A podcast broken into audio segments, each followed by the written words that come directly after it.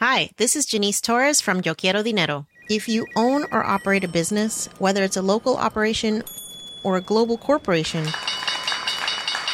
partnering with Bank of America could be your smartest move. By teaming with Bank of America, you'll enjoy exclusive digital tools, award winning insights, and business solutions so powerful you'll make every move matter. Position your business to capitalize on opportunity in a moment's notice. Visit bankofamerica.com slash banking for business to learn more. What would you like the power to do? Bank of America NA, copyright 2024.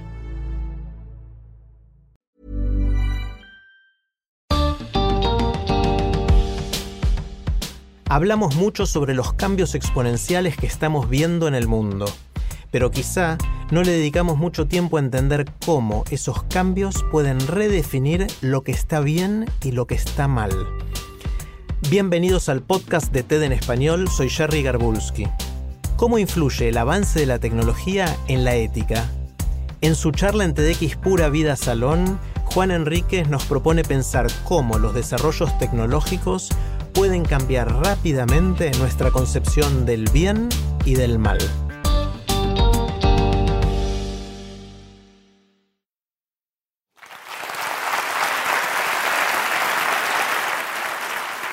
Buenas tardes, quiero platicar con ustedes sobre algo que creo que piensan que saben, pero que creo que espero cambiarles la mente, que es el bien y el mal. Entonces, cuando uno piensa en el bien y el mal, uno piensa pues que la ética, el bien, es una cosa eterna, es una cosa pristina, es una cosa que nunca cambia.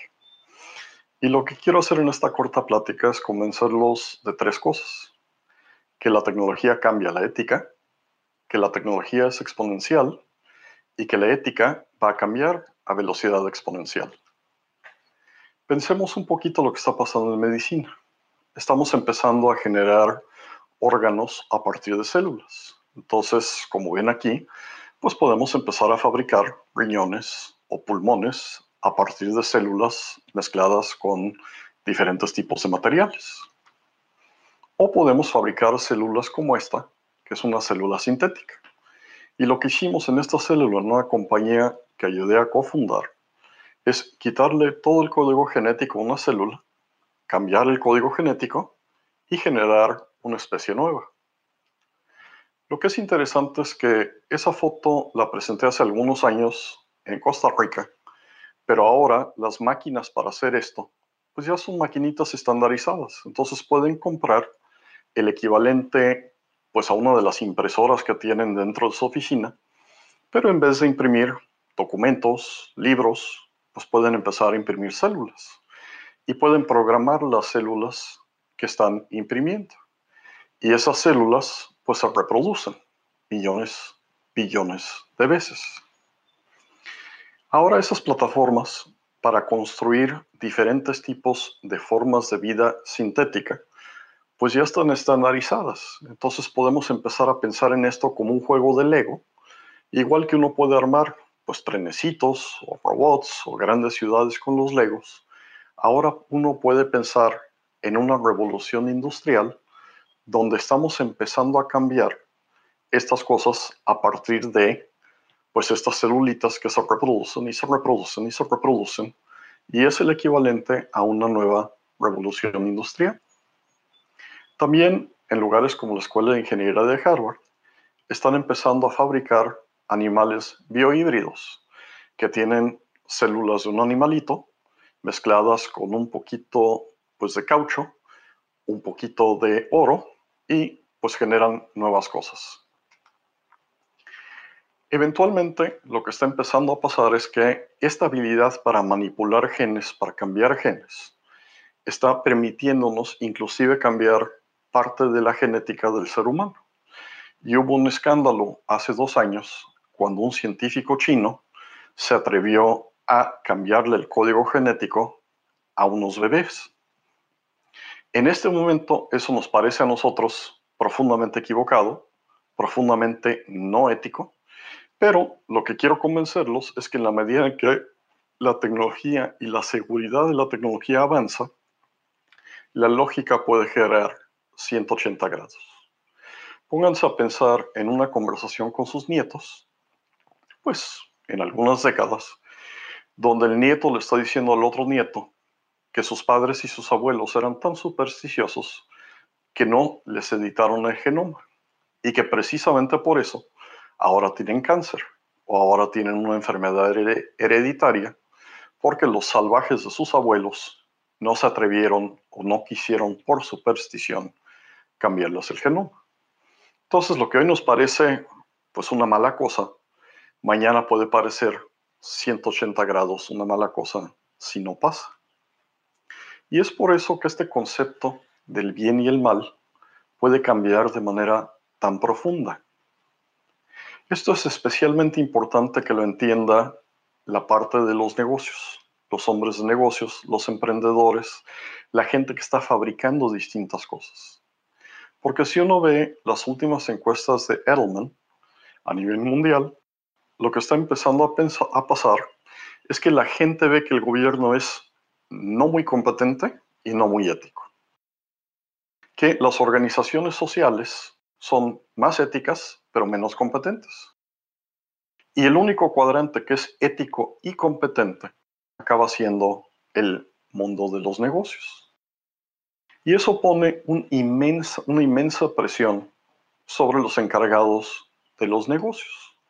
Porque en este momento el 68% de la gente siente que el presidente de una empresa tiene que actuar cuando el gobierno no compone problemas sociales. El 66% siente que el jefe, el líder de una empresa, la jefa de una empresa, tiene que moverse antes de que el gobierno lo obligue a moverse. Y que los empresarios deben ser gentes no solamente que hacen cosas pues para sus accionistas, sino también para la sociedad en general. Y este es un papel completamente distinto de lo que se ha esperado a lo largo de la historia en términos de quién debe actuar, cuándo debe actuar y quién debe tomar el liderazgo en la ética. Y eso es especialmente difícil para la sociedad, para cada uno de nosotros, para los empresarios, porque el bien y el mal cambia con el tiempo. Antes era normal y natural hacer sacrificios humanos, hasta que la tecnología, la astronomía nos mostró, pues que de todas maneras el sol iba a subir, las lluvias iban a venir aunque no sacrificáramos a miles de gentes. Antes quemábamos a los herejes y los quemábamos en las plazas públicas. Y eso era lo que ordenaba la religión. Y hoy obviamente hay un cambio de 180 grados en lo que se considera ético.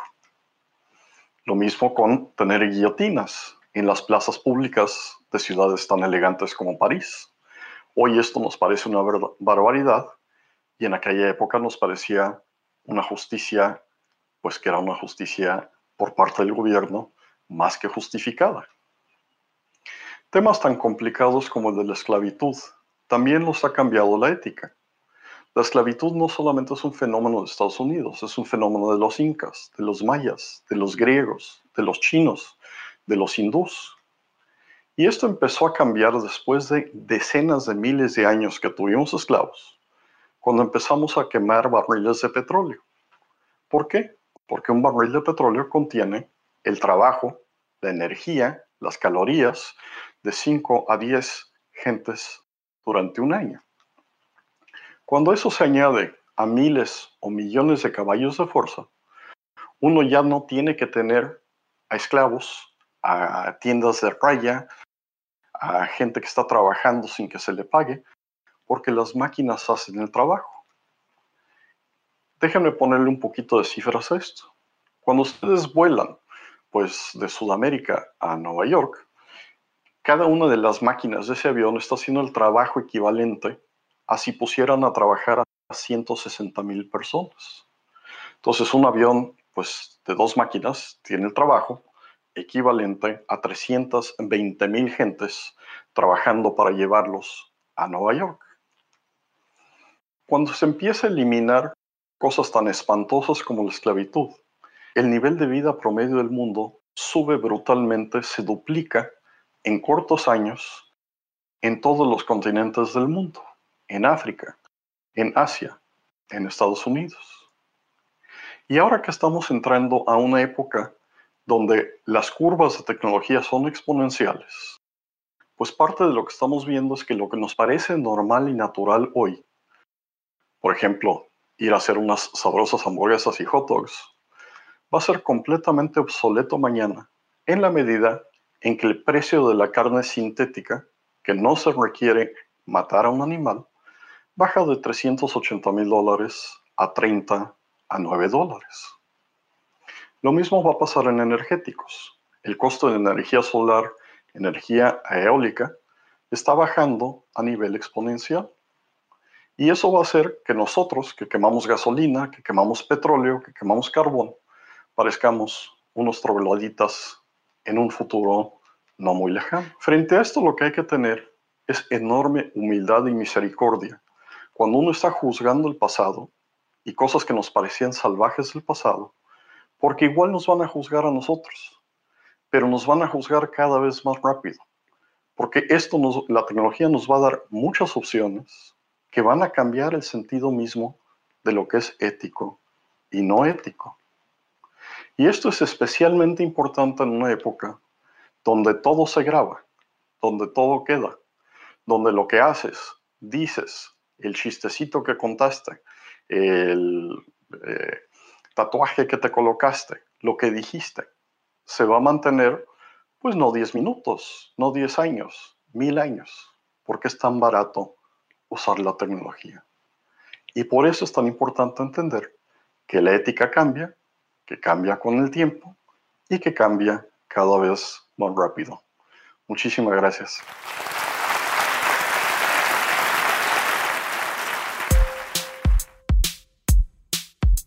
Si te gusta TED en español, la mejor manera de apoyarnos es compartiendo el podcast con tus amigos.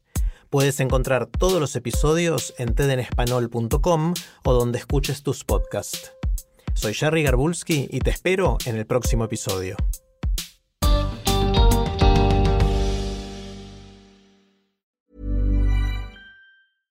Hi, this is Matt and Sean from Two Black Guys with Good Credit. If you own or operate a business, whether it's a local operation or a global corporation, partnering with Bank of America could be your smartest move. By teaming with Bank of America, you'll enjoy exclusive digital tools, award winning insights, and business solutions so powerful you'll make every move matter. Position your business to capitalize on opportunity in a moment's notice. Visit bankofamerica.com slash banking for business to learn more. What would you like the power to do? Bank of America, NA, copyright 2024.